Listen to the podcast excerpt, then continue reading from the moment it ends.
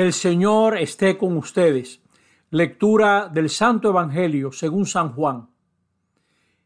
Jesús dijo, tanto amó Dios al mundo que entregó a su Hijo único para que no perezca ninguno de los que creen en Él, sino que tengan vida eterna, porque Dios no mandó a su Hijo al mundo para juzgar al mundo, sino para que el mundo se salve por Él.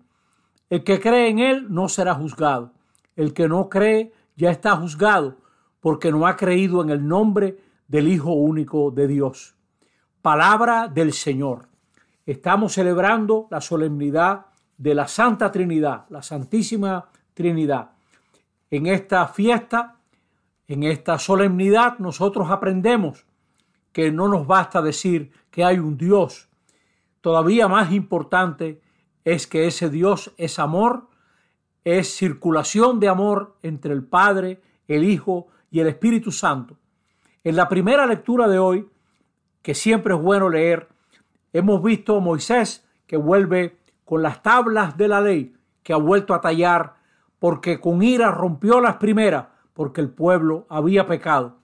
Pero Moisés sabe que Dios es fiel, que siempre que nos acercamos a Dios, encontramos a alguien que conoce que nuestra fe es pequeña, que nuestra fe es pobre, pero Dios es rico en misericordia.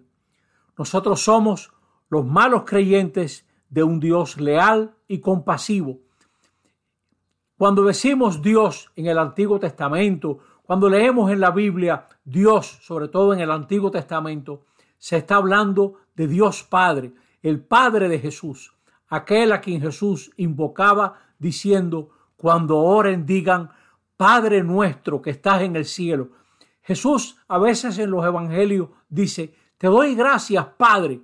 ¿Se dan cuenta? Está hablando con Dios y está hablando con su Padre. Eso es un misterio, pero ya nos damos cuenta que Jesús es tan divino como el Padre, que en Jesús se nos revela el Padre. Quien me ve a mí, ve al Padre, dice el Evangelio de Juan. Nosotros nos parecemos a Nicodemo. Este Evangelio del día de hoy está tomado de ese encuentro de noche donde Nicodemo va a ver a Jesús. Lo busca cuando no se mete en problemas. Y él va a sacar la cabeza después cuando Jesús ya esté muerto para pedir el cadáver. Nicodemo simpatizaba con Jesús, pero le faltó dar el paso en vida de Jesús. Nicodemo tenía que haber descubierto que Dios es siempre leal, que en Dios siempre hay un nuevo comienzo, que con Dios siempre se puede reconstruir y recomenzar, porque Él es un Dios salvador. Fíjate cómo aquí Jesús lo afirma. Dios no mandó a su Hijo al mundo para juzgar, sino para que el mundo se salve por Él. Que la gente descubra un camino de sentido, de salvación, y ese camino se nos revela en Jesús, el sentido de la vida, amar, servir, hacer el bien, que es fuente de felicidad. Y así también a nosotros nos toca ser como Dios, nos toca recomenzar siempre, vivir en la lealtad y la misericordia. Ese Dios Padre, Hijo y Espíritu Santo nos incluyen en su relación de amor. Desde el bautismo desde el bautismo estamos en la Santa Trinidad.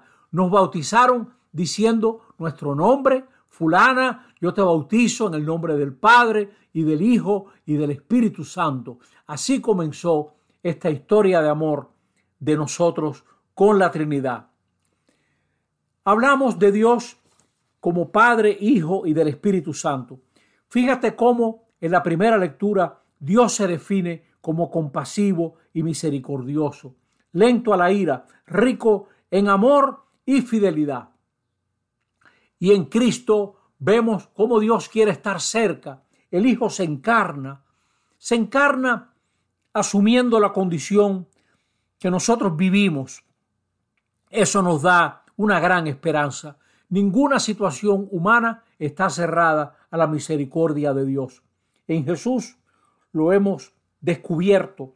Por eso podemos poner en Dios lo más personal, lo que esperamos, lo que pretendemos, lo que amamos, lo que más queremos, porque Dios no es alguien que no pueda que no pueda compadecerse. Dios nos conoce y se interesa por nosotros y puede acoger lo que más valoramos para darnos entonces el verdadero sentido de lo que es valorar. Nos puede ayudar a valorar y apreciar lo que de verdad vale la pena. Jesús, que vive en amor al Padre y al Espíritu, nos encargó de crear comunión, de crear comunidad. Los cristianos, como todo ser humano, estamos llamados a interesarnos por las demás personas, a saber de otras personas, a cuidar de la unidad, porque la maldad aísla, la bondad reúne. Hablemos un poco del Espíritu Santo que hemos celebrado el domingo de Pentecostés. En Dios está el Espíritu, porque Dios es tan bueno que nos comunica lo más profundo de su ser, para que amemos a los demás con lo más profundo de nuestro ser y busquemos lo que más conviene a esta humanidad en la que nos ha tocado vivir.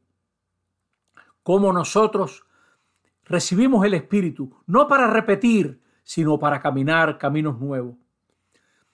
Los filósofos hablaban de Dios como del ser necesario, el ser que tiene la fuente de ser en sí mismo.